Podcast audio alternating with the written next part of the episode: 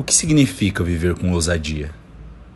Não é o crítico que importa, nem aquele que aponta onde foi que o homem tropeçou ou como o autor das façanhas poderia ter feito melhor. O crédito pertence ao homem que está por inteiro na arena da vida, cujo rosto está manchado de poeira, suor e sangue.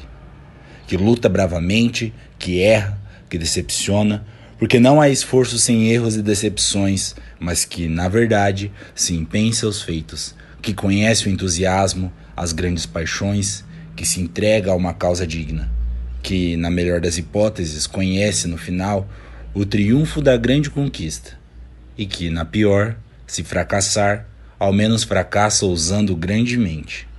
Trecho do discurso Cidadania em uma República, proferido na Sorbonne por Theodore Roosevelt em 23 de abril de 1910.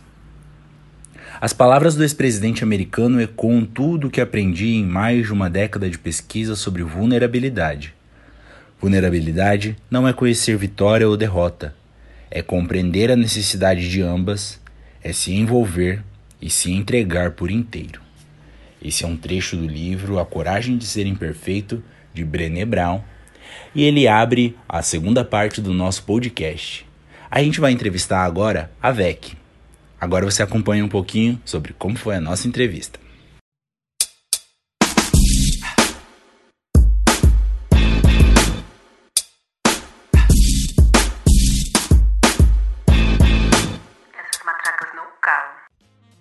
a gente vai conversar com a VEC. Ela é ilustradora e design de experiências. Tem 23 anos, é lá de Goiânia, Goiás.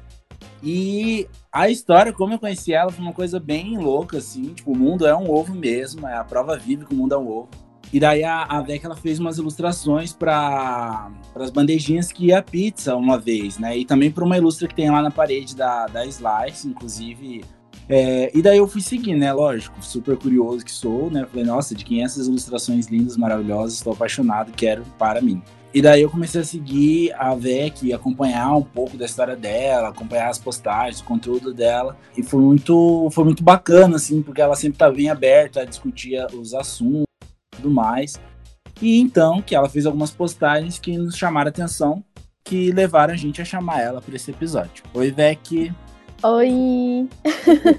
Primeiro, eu só queria dizer que eu acho isso muito louco, né? Porque é sempre uma. Acho a internet, essa parte boa da internet é sempre uma troca, né? Porque a Mari me procurou querendo a ilustração, e aí a gente é, se conheceu, fiz um trabalho para ela, foi super legal. E aí a gente se conheceu, né, Gabi?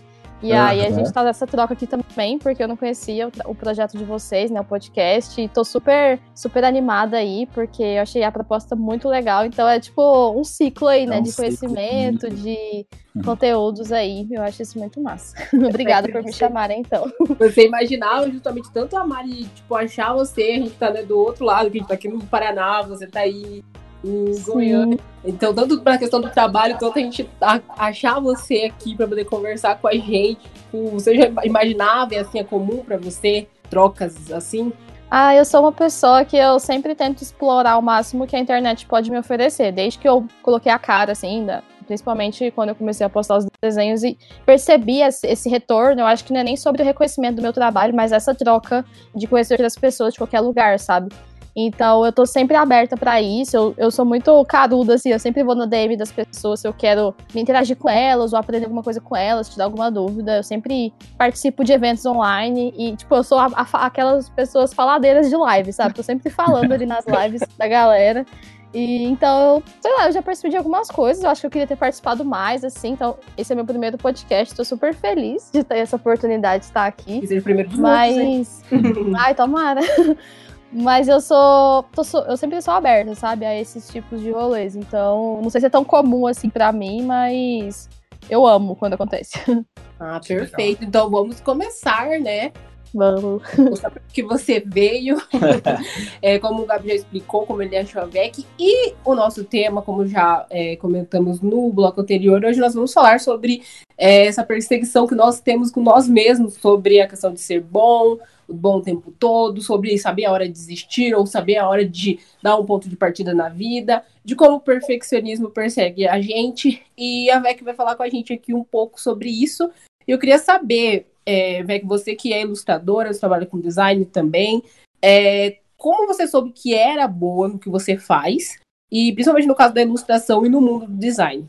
Eu acho que eu fui descobrindo, assim, é, desenhar foi algo que sempre fez parte da minha vida, assim, desde criança eu desenho. Então, acho que é uma forma que eu até uso para eu prestar atenção nas coisas. Então, assim, desde, desde o momento que eu tô numa reunião, no telefone, ou prestando atenção na aula, eu tô sempre, tava sempre desenhando ali, tanto no caderno quanto no meu corpo. Então, chegou num momento, assim, que as pessoas viam os desenhos ali aleatórios do dia a dia e falavam que era legal e tal, ou então eu desenhava no meu corpo, as pessoas achavam que era tatuagem, Aí eu comecei a acabar no, até mentindo, falando que era tatuagem mesmo, tava nem mais. E aí no outro dia a tatuagem sumia. A pessoa falava, vai, cadê?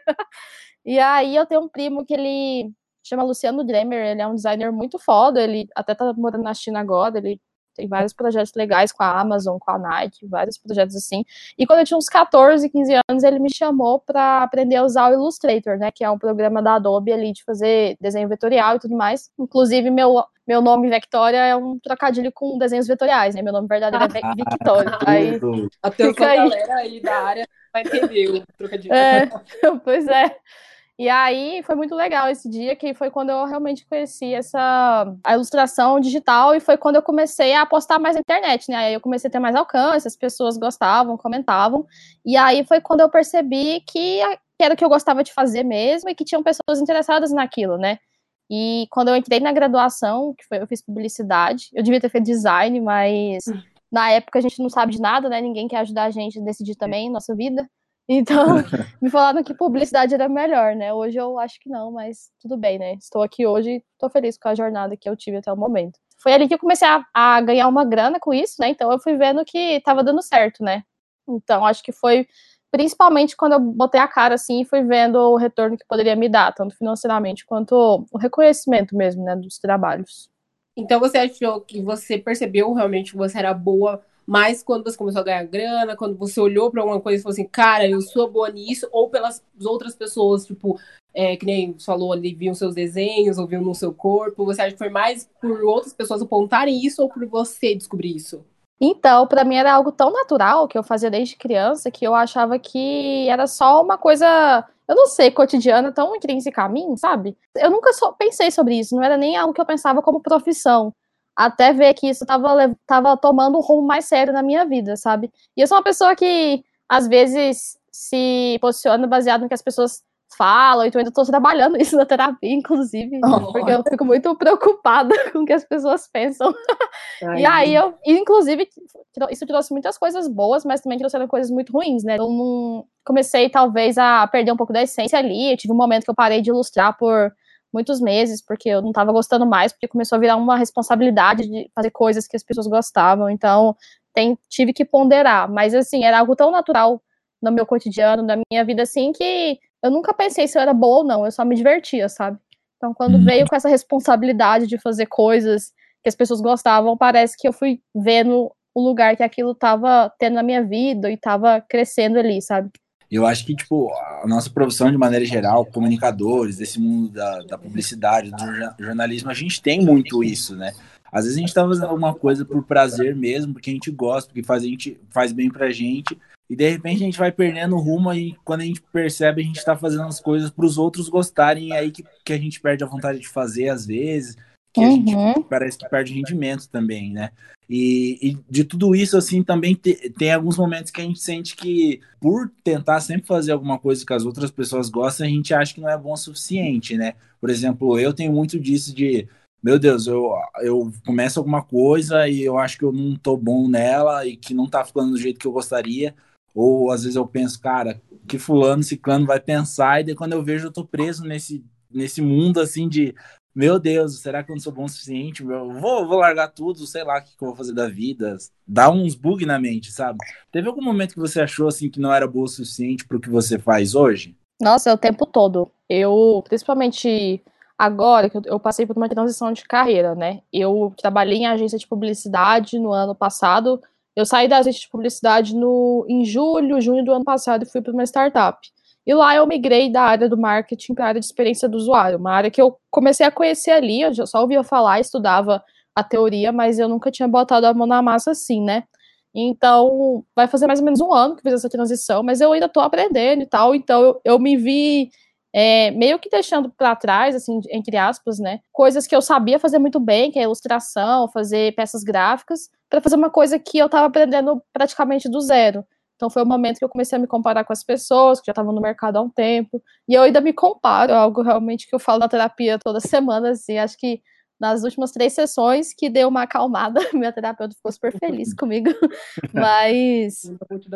Mas eu, eu tô nesse momento de transição aí que me deixa sempre me, me comparando com as pessoas, né? Eu acho que essa questão né, que você falou sobre a gente estar tá sempre pensando, ah, o que fulano vai pensar, é, é algo que eu sempre faço, sabe? É um hábito bem ruim que eu tenho de ficar me medindo pela régua das outras pessoas, né? Eu até fiz um desenho sobre isso, porque eu fui percebendo como isso é injusto, né? Porque a régua de cada pessoa é de um jeito. Então, se eu, se eu me medir pela régua de uma pessoa específica, não vai ser a mesma medida se eu medir pela régua de outra, né? Então, eu vou estar sempre tentando me posicionar. Digamos que se eu fosse um líquido ali em jarros diferentes, né? Então eu nunca vou conseguir atingir a expectativa de todo mundo, né? Tipo, isso é impossível. Então, assim, à medida que eu fui entendendo isso, isso tem me libertado, sabe? Dessa, dessa comparação como forma de me tornar melhor, sabe? Porque é bem insustentável, né? Sim, ai, a minha terapeuta também ouve direto falando sobre isso, inclusive as últimas sessões foram sobre isso, e muitas vezes eu, eu chego, tipo, não fazer certas coisas por esse medo de não sair do perfeito, ou por não sair de uma maneira que eu vou achar bom o suficiente. E daí, às vezes, eu acabo nem começando, sabe? Na, na nossa área, gente, acho que a gente tem muito disso, sabe? Ah, a gente quer fazer muita coisa, a gente quer realizar muitos projetos, muitas coisas tudo mais, mas a gente quer sempre que eles saiam de uma maneira boa, né? A gente, a gente tem a, essa mania de, de achar que as coisas elas só vão ser positivas pra gente se elas derem certo no final, se a gente só vai ter um bom aprendizado se elas funcionarem, se elas derem certo, se elas ficarem como elas tinham que ser. Eu acho que não é bem assim. Eu acho que a gente tem que entender que tem coisas que tem que ser feitas e, e precisam dar errado para a gente aprender, né? Na sua área, existe tipo essa tendência de, de seguir esse perfeccionismo na área da ilustração e tal, do, de experiência do usuário? Ou até mesmo você já desistiu de alguma coisa por não ser tão perfeito, por você achar que não era boa o suficiente, você achar que não ia ficar tão bom? Você já sentiu isso? Eu. É engraçado você fazer essa pergunta, porque justamente na área, assim, não na área de ilustração, mas na área de tecnologia, a gente tem um termo que chama MVP, que é mínimo produto viável, que é você criar alguma coisa que ela é minimamente funcionável. Então, se você for criar um aplicativo, por exemplo, você não precisa criar ele todo turbinado já com tudo que você queria que ele tivesse, porque é aí que você quando você tem o mínimo é, produto viável, né, algo pronto ali que já dá para ser usado, você vai ver o que, que dá para melhorar e tudo mais. E eu acho que essa cultura é, de startup, né, de empresas de tecnologia, vem me ajudando a perceber isso, sabe? Que é mais importante você ter algo funcionando ali, para até para poder ver o que dá para melhorar, que às vezes nem é o que você estava pensando que deveria ser, e quando você põe aquilo no mundo, assim, você vai pegar os insights mesmo, do que ficar naquele campo ali das ideias, né? Que é tão intangível e abstrato, né? Então, assim, na minha vida pessoal e da de ilustração, eu acho que eu ainda tenho muito perfeccionismo, assim, até por insegurança, mas dessa forma, até dessa cultura de startup, de colocar as coisas no mundo, assim, até quando eu vejo que eu ponho as coisas, que eu me exponho mais, assim, que eu vejo esse retorno, né, esse feedback externo, é, eu tenho visto essa, esses benefícios. Então, assim, é difícil ainda, mas eu tô caminhando para ser mais caruda, assim, me expor mais. Então, Beck, você falou até uma coisa importante dessa questão da gente querer muito se medir pela regra dos outros. É, e você também comentou, quando você faz terapia, assim como a gente também, pra gente poder se entender, né? Porque o autoconhecimento eu acho que é, é, a melhor coisa que a gente pode, né, investir ultimamente. Mas é, quando que você é, percebeu, que você entendeu isso? Porque, apesar de cada um ter o seu tempo, né?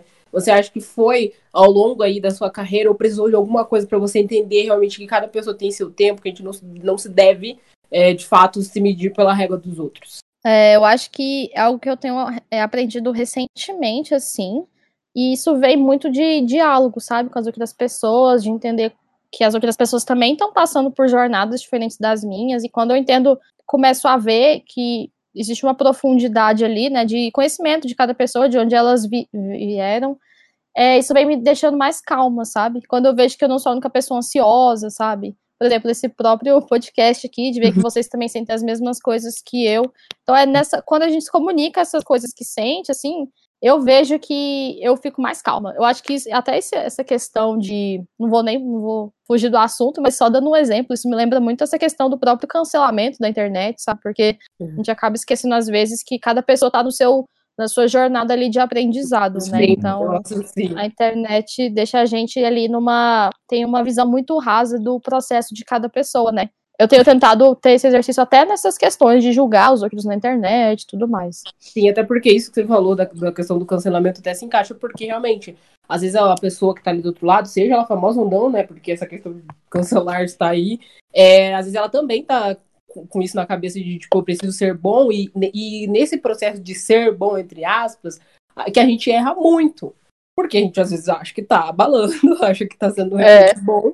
E na verdade, precisa daquele erro ali pra gente ser o tal bom classificado aí, sabe? Seja lá no que for, é, seja na, no moral, né, no profissional, no que for. Então, realmente, eu acho que a gente. É, acho que isso é uma boa reflexão pra gente pensar também que quando se trata de da mente, da, dos comportamentos da pessoa, não só no âmbito profissional, que a pessoa ali também tá tendo o tempo dela, né? E isso é uma coisa que uhum. a gente, na verdade, coloca por último. A gente geralmente pode até que conseguir enxergar isso é, em nós mesmos, depois de muito, muito assim, autoanalisar, às vezes um autoconhecimento, por isso que eu recomendo terapia, gente.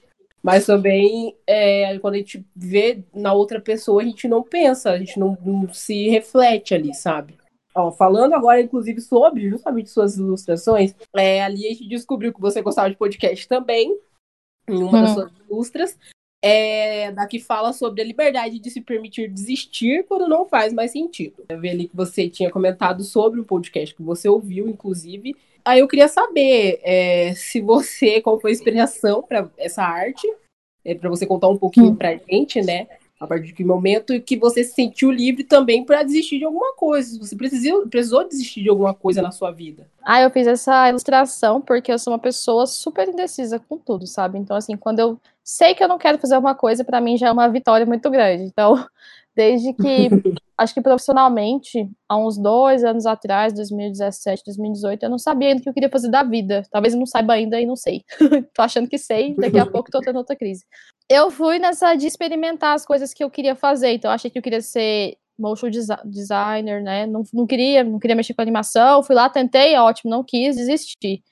Achei que eu queria ser design gráfico, tentei, não gostei, desisti também. E foi nessa de experimentando que eu fui descobrindo as coisas que eu queria, justamente por eliminação, né? E eu acho que tem muito a ver com outros campos também, não tão, digamos, é, carregados assim, né? Que você escolheu um, futuro e tal, e também se sentir livre para poder desistir disso depois de um tempo, né? Por exemplo, eu me formei em publicidade em fevereiro, em fevereiro janeiro, e não tô na área mais, sabe? Tô super tranquila com meu diploma ali, aposentado, mas tô tranquila fazendo outras coisas. e eu acho que em coisas mundanas também, sabe? Por exemplo, eu sou uma pessoa. Mundanas não, quero dizer mais de, é, efêmeras ou mais corriqueiras do cotidiano. Por exemplo, eu, eu tenho uma luta constante de tentar criar o hábito de ler livro. Mas só de pensar no tempo que eu vou ficar ali lendo, tipo, caralho, o livro tem 300 páginas. Aí eu falo, meu Deus, vou ter que terminar. Aí eu já desisto antes de começar, sabe? Mas eu esqueço que eu posso, eu posso parar no meio da leitura, assim, sabe? Talvez eu nunca mais volte pro livro, talvez eu volte. Mas, inclusive, no, no, nesse podcast, né, o Cris Dias, é, ele fala de um termo que eu acho que ele tirou da área de investimento, alguma coisa assim, que chama custo de oportunidade. Que é justamente essa, esse cálculo, assim, abstrato que a gente faz, de ver quanto vai me custar me esforçar, começar essa tarefa, né? Tipo assim, ah, é melhor eu começar agora ou eu vou desistir disso depois? Eu achei super engraçado, porque é isso que eu faço quando eu vou começar a ler um livro e acabo nem tentando. E eu tenho lido muito ultimamente, depois que eu comecei a pensar assim, porque assim, eu não terminei, eu comecei quatro livros, terminei só um. Mas aprendi várias coisas até onde eu fui nos outros livros, tenho lido mais, depois que eu comecei a pensar assim. então, assim, eu acho que se eu fosse falar de momentos que eu apliquei isso na minha vida, acho que agora é o tempo todo mesmo.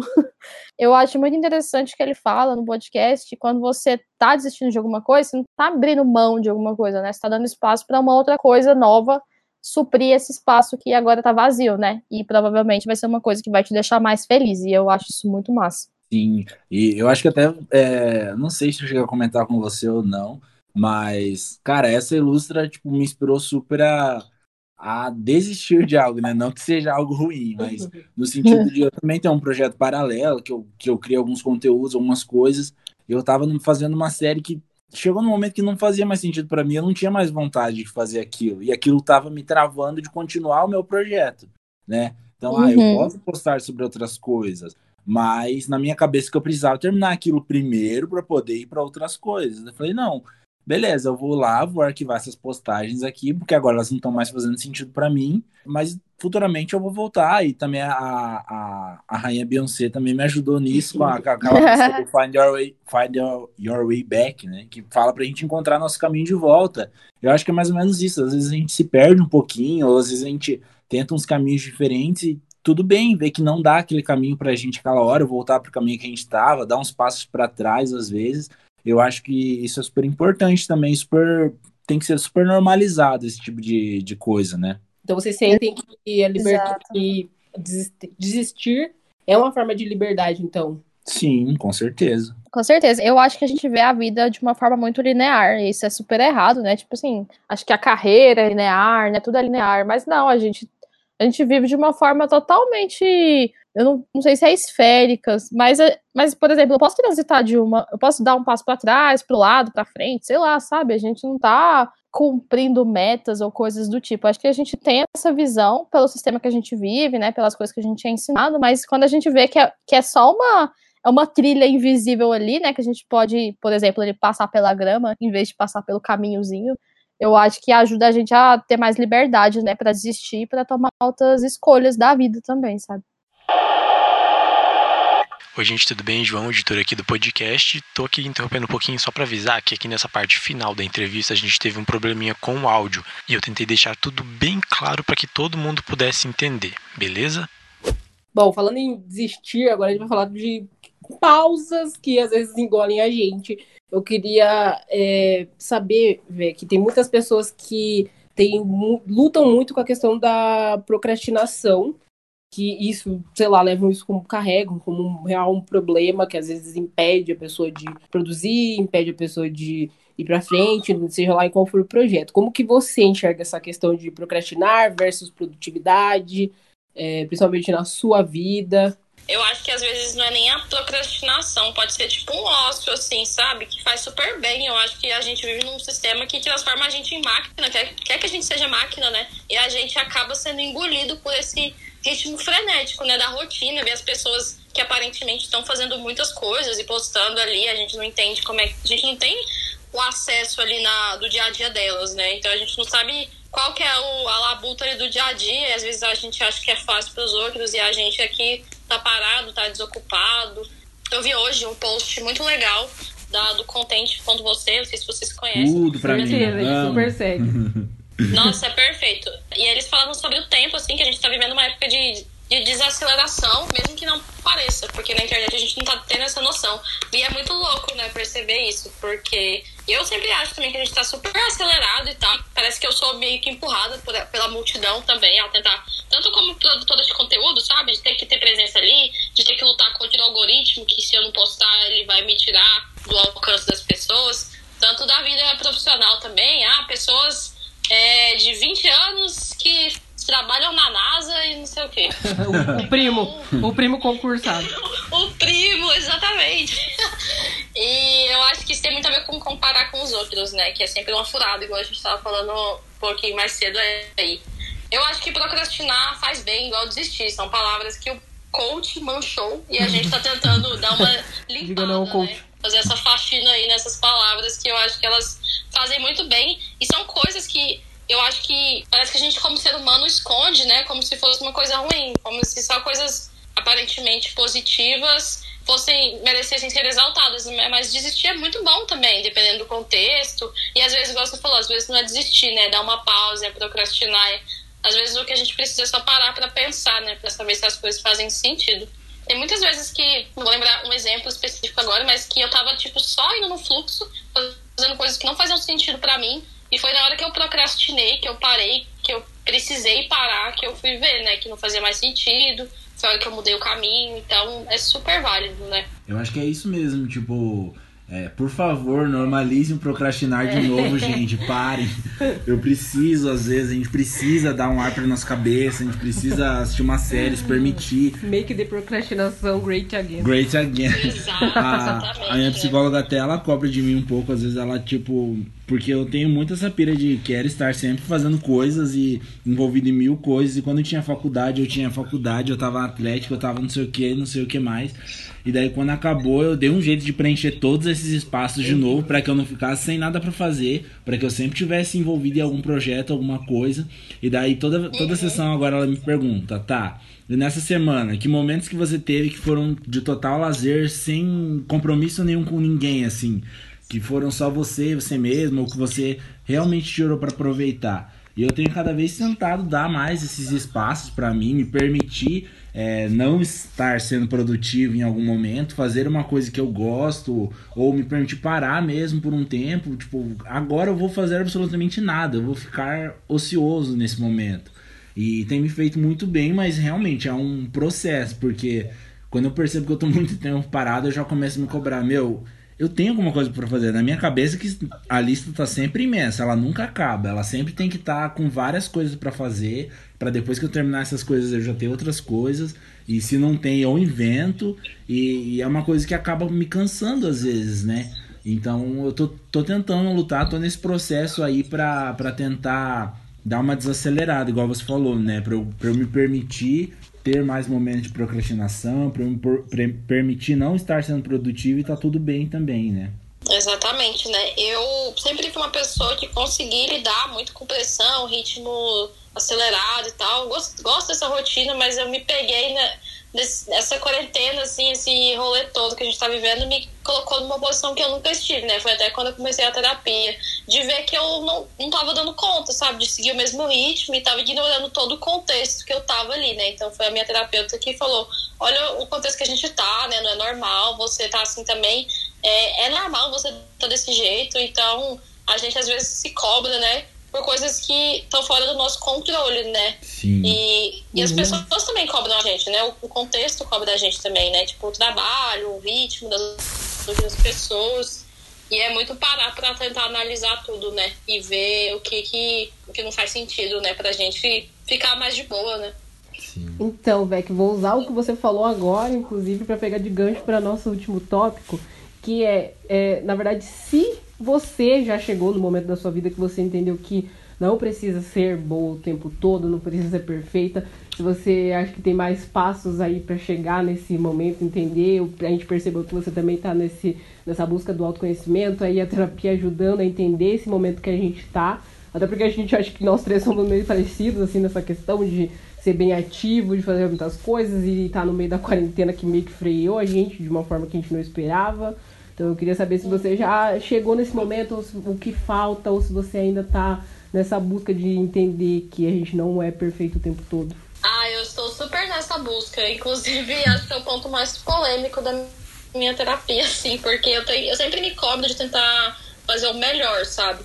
E eu acho que isso transformou tudo que eu faço em trabalho. Então, minha terapeuta perguntou esses dias o que é trabalho pra mim. E eu comecei a pensar que tudo que eu faço pra mim virou trabalho. A própria ilustração que eu posto ali, que eu não tô sendo remunerado por isso, mas que quando eu coloco todo esse peso nela, né, eu tiro o divertimento que eu tinha antigamente e penso como, como, como uma entrega para as outras pessoas, né? Como algo que ela precisa ser perfeita, né? Atingir ali um grau de expectativa, tanto minha quanto das outras pessoas. Eu acabo transformando isso num trabalho, assim, numa responsabilidade que às vezes não precisa, né? Eu acho que se a gente pensar assim também, as coisas elas nunca estão acabadas, né? A gente sempre pode melhorar qualquer coisa. E no fim das contas, eu acho que não é isso que faz alguma coisa ser boa, né? Porque só do fato dela existir ali, ela, por exemplo, uma ilustração que às vezes eu acho que ela ficou feia ou que ela poderia ter ficado melhor, ela pode ser o suficiente para alguém que lê ali e se, se identifica, né? Já recebi várias mensagens assim, por exemplo, de coisas que eu, que eu fiz e achei feio, mas que na verdade ela já cumpriu o seu papel ali de poder inspirar alguém, sabe? Então acho que no final é isso, né? É a forma como aquilo pode criar outras oportunidades ou pode inspirar outras pessoas, né? Depende do contexto de cada coisa. Então, assim, eu ainda estou aprendendo, acho que justamente com percebendo é, o impacto que as coisas têm quando eu deixo de ser perfeccionista e já coloco elas no mundo, sabe? Então acho que é aí que eu vejo. Muito bom. A gente queria ficar aqui pra sempre conversando, Nossa, porque. sim, meu Deus. Ai, eu achei Eu perfeito. faltou a gente estar num barzinho, né? Aham. Nossa, sim. Bom, a gente já tem lugar é, pra ficar em Lugar Goiânia. pra ficar em né? Goiânia. Vamos Vamos, e vamos de. Goiânia. Vamos de Goiânia. Vamos, Rolê, você também venha pra cá, né? Então, Vec, onde a gente te encontra? Quais são suas, seus arrobas pra galera te achar? Ah, super fácil. Ó, meu arroba do Instagram é Vectória mesmo, arroba Vectória. E no Twitter, de. T-W-E Vic- Vectória. É isso. Estou aí disponível para conversar sobre esses assuntos e viajar aí. Perfeito. Muito obrigada, Vec. Vec, muito obrigado obrigada. pela sua participação. E é isso Estou aí. feliz. Obrigado por matracar com a gente. É, matracou muito com a gente. Amei. Matracou Nossa, tudo. nunca falei tanto na minha vida.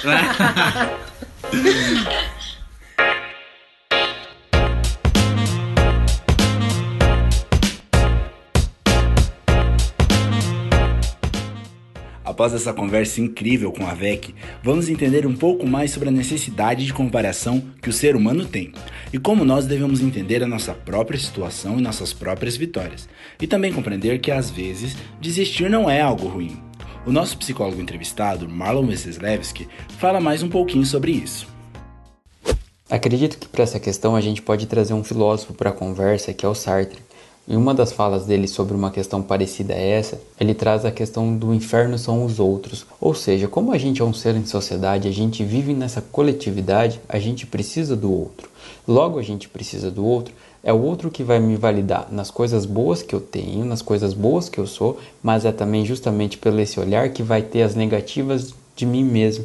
Então, a gente talvez precise entender que não há como a gente fugir do olhar do outro, até porque o outro vai de uma, de uma certa forma nos objetificar enquanto ser. O que, que isso quer dizer? Que ele vai dizer se a gente é bom, se é ruim, se minha fala aqui está sendo interessante ou não, a partir do olhar do outro. Eu só saberei disso quando, por exemplo, você me avaliar, quando alguém aqui falar, ah Marlon, você falou muito bem, ah Marlon, você falou mal, não gostei. Então é esse olhar do outro que me compõe, é aquilo que faz eu melhorar também, mas também muitas vezes me deixa para baixo, porque eu sou um ser em sociedade e eu vivo e reflexo disso. E aí a gente vai poder pensar que a gente tem essa autonomia, essa responsabilidade de que não importa o que fizeram de mim, mas sim o que, que eu faço com aquilo que fizeram de mim. Eu acho que é nesse ponto que é importante e acredito que é isso que a gente precisa se encorajar, se empoderar de perceber que a gente é responsável pela nossa situação. Não é o que fizeram da gente, mas sim o que a gente faz com aquilo que fizeram. Ou seja, a gente pode ser diferente, a gente não precisa viver à mercê desse olhar do outro, por mais que muitas vezes a gente precisa desse olhar do outro. Então, talvez buscar um equilíbrio entre esse olhar do outro, como ele me atinge e o que, que eu vou fazer com esse olhar. Até porque aonde você for, vai ter alguém te olhando, vai ter alguém te julgando. Então, talvez criar uma blindagem, pensar de uma forma de você ter essa responsabilização e autonomia de poder trabalhar a partir do que você quer, sem que esse olhar do outro te prejudique muito, mas que sim, ele vai ser influenciável ou influente, digamos assim, nas suas percepções, porque você é um ser em sociedade e não tem como a gente viver sem isso. A gente vive numa cultura onde desistir é errado, né? Não sei se vocês vão se lembrar, mas lembra das campanhas do brasileiro não desiste nunca, que vai até o final? Acredito que a gente vive muito essa cultura onde desistir é errado, que a gente não pode desistir, que a gente tem que batalhar até o final, fazer de tudo. Mas antes de fazer de tudo ou, ou não desistir, a gente precisa pensar qual é o custo disso, qual é o custo disso para minha saúde, qual é o custo disso para minha vida. O desistir nem sempre é errado e nem sempre precisa ser errado. Às vezes o desistir é extremamente importante para o nosso bem-estar, para o nosso bem-estar emocional, pessoal e físico. Às vezes a gente fica numa situação que a gente se encarrega, deixa pesado porque a gente não tem a coragem de poder desistir. Então, o desistir não precisa necessariamente ser algo ruim. Ele precisa ser alienado com aquilo que a gente quer. Se aquilo não faz mais sentido para você, se você não vê mais um para que ele está fazendo algo, então não tem por que fazer. Então desistir talvez seja a opção correta. Não precisa olhar o desistir como algo fracassado, como algo que não tem coragem, como um covarde. Nada disso é verdade, até porque isso é mais uma crença popular, justamente porque a gente vive em uma sociedade onde que desistir é errado. Aqui no Brasil tem muita cultura, como eu falei no começo ali, de que a gente não desiste nunca, né? Mas a que custo? Será que vale a pena batalhar, se quebrar todo para conquistar algo que talvez nem faça sentido só porque você não tem, porque você não tem o encorajamento de desistir, acho que é uma questão que também pode ficar no ar.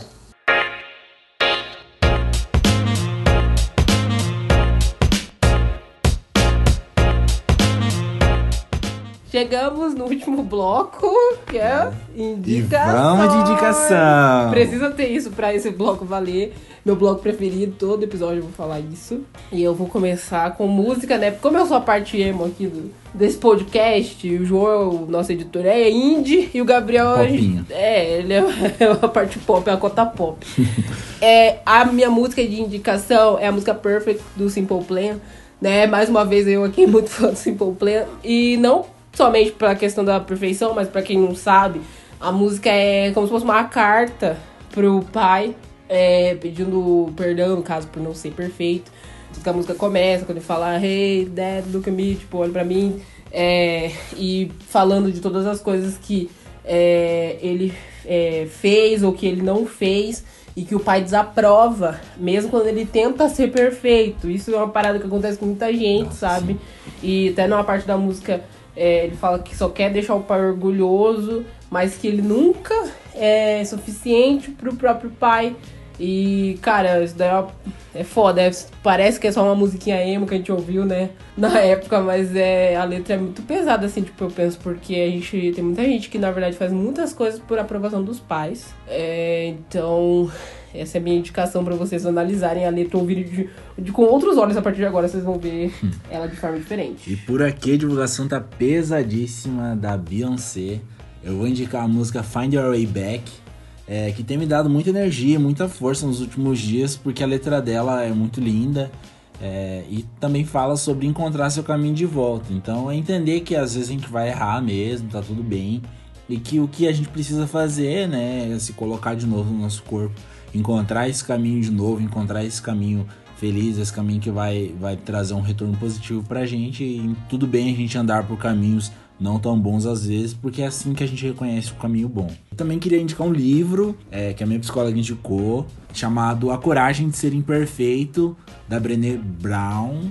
Então é um livro que vai, vai discutir um pouquinho mais sobre, é um livro bem, bem direto, bem breve, que vai falar um pouco sobre esse, esse rolê da gente sempre querer ser perfeito, sempre querer é, fazer tudo muito bem e ter e, e, se permitir ter essa coragem então de ser imperfeito, de não ser bom em tudo, é, pra gente ter um pouco mais essa reflexão. Bom, eu sempre venho com os filminhos, né? Tudum.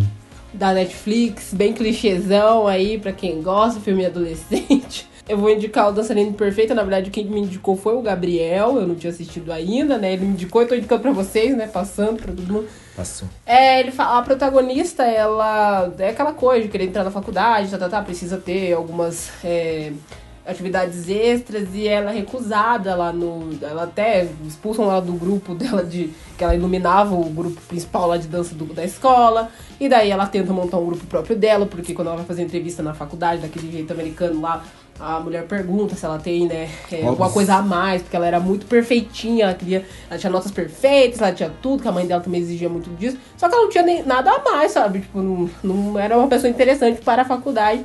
Ela tenta entrar no grupo, próprio grupo de dança do colégio, não consegue obviamente, porque ela nunca dançou, e tenta montar o próprio grupo dela. E com daí pessoas mostra. Diferentes, com né? pessoas diferentes, super diferentes. Então mostra essa questão de, tipo, você ter que encontrar um outro caminho para conseguir essas coisas. Então, o resto do filme bem clichêzinho, mas ele faz pensar. Mas vou abrir um parênteses aqui. Esse filme, se você quer uma coisa mais clássica, esse filme tem um roteiro praticamente igual ao Apimentadas Mandando Ver, que é o 2, Apimentadas 2, para quem gosta da franquia ou Bring It On, só não vou lembrar o, qual é o, o segundo nome em inglês. É, o roteiro é a mesma coisa, a diferença é que se passa na faculdade, né? E o Apimentados é de cheerleaders, inclusive um dos meus filmes preferidos, então, é pra quem assistiu, o filme é quase a mesma coisa. Não, não, lacrou, lacrou. Então, lacrou, certo. Lacrou. Eu também vou indicar um filme super good vibes, super gostosinho de assistir. Já achei um tempo até, acho que foi no começo da quarentena. Que é um senhor estagiário é a história de uma menina que ela tem. Ela é uma menina nova até, acho que ela tem 23 ou 24 anos. E já tem uma empresa, tipo um e-commerce, super bem sucedida e tudo mais. E daí ela tem uma vida super corrida, super agitada, super cheia de coisas, tá sempre realizando coisas.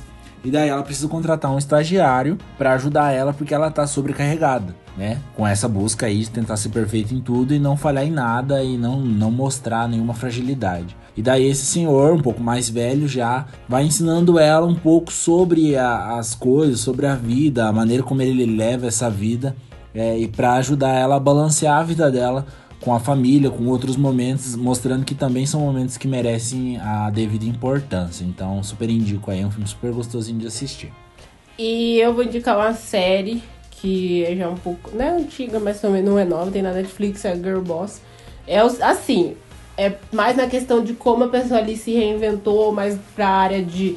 na área profissional, conta a vida da Sofia Amoruso, é um, é baseado no livro dela. A Sofia Amoruso, pra quem conhece o mundo da moda, ela é dona da Nest Gal, que é uma marca de roupa. E a série mostra, tipo, a vida dela, de quando ela criou a marca. Porque, tipo, ah, apesar dela ser uma menina que tinha dinheiro, aquela coisa, ela perde vários empregos e uma hora ela, desce, ela tem uma ideia de vender as roupas que ela tinha de marca assim no eBay. E daí ela tem a ideia tal, a partir daí que ela começa tipo a se reinventar. E daí seria a história da, da Nest Gal, mas a série foi cancelada, tá? Então, daí não Assim como muita gente na internet. Assim como muitas pessoas, a gente também já deve ter sido cancelado. Mas enfim, é, então pra quem curte, tipo assim, ah, ver a história da pessoa meio autobiográfica, vamos dizer, Girl Boss aí é a minha indicação. E é isso aí. Então vê aí o episódio do Matracas. Agora a gente tem o. Como que é o nome daquele negócio assim, fora da série, que é uma série fora da série. Que são as indicações do nosso. É, o spin-off, que são as indicações do João. Nossa, né, o nosso editor nosso editor João Paulo. Nosso, o nosso editor João Paulo vai, vai editar coisas esse. maravilhosas. então aí agora a gente vai passar pro João. E é isso aí. Um beijo. Beijo. Oi, oi, gente, tudo bem? Por incrível que pareça, o editor também tem voz. Não, brincadeira.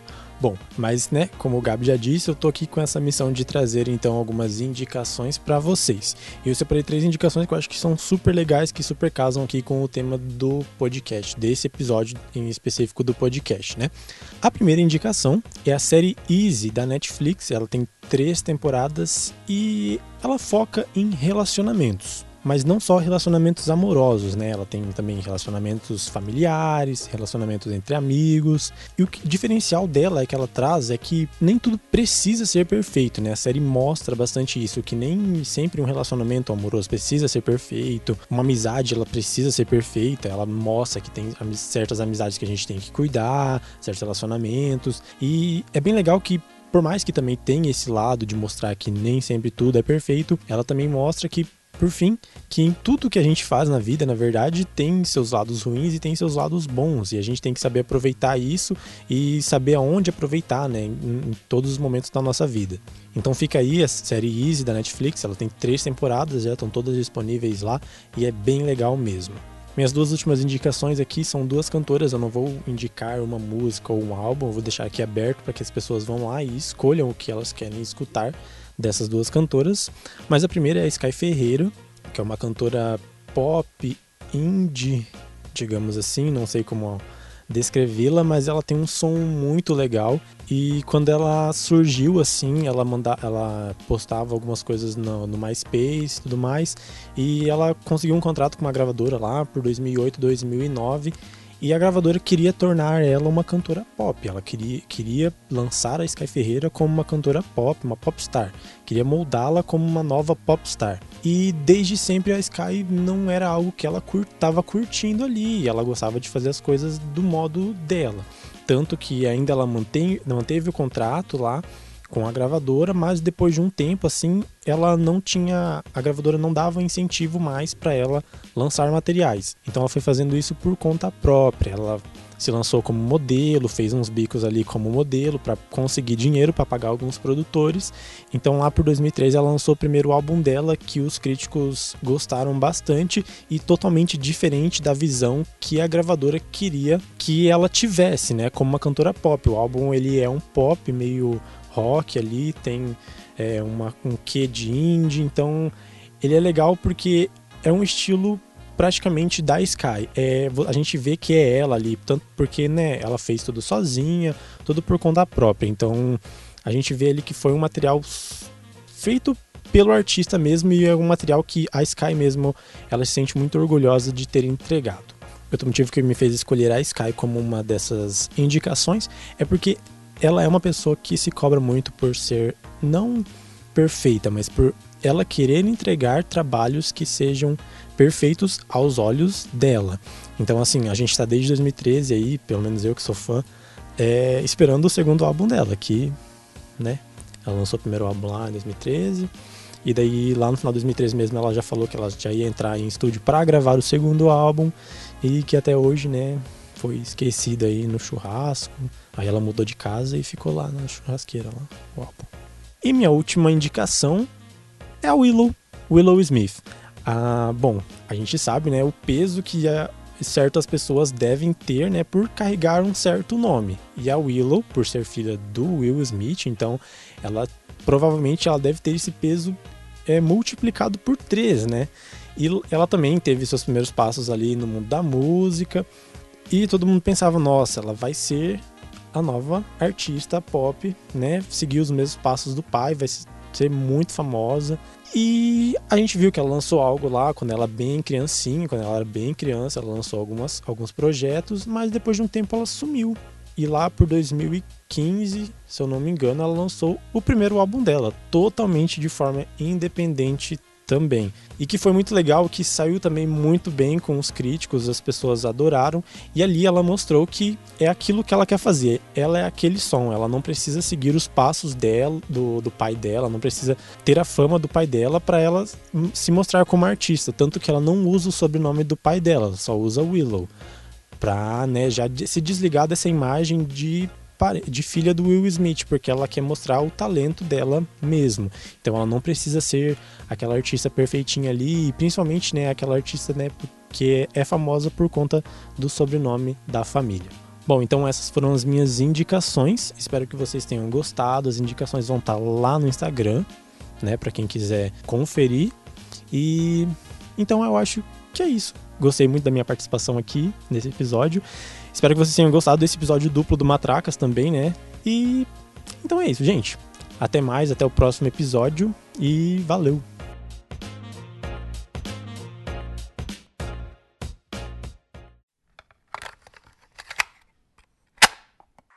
Episódio foi produzido por Gabriel Antunes e Gabriel Oliveira, com a participação da designer e ilustradora Victoria Arantes e o psicólogo Marlon Vesenslevski.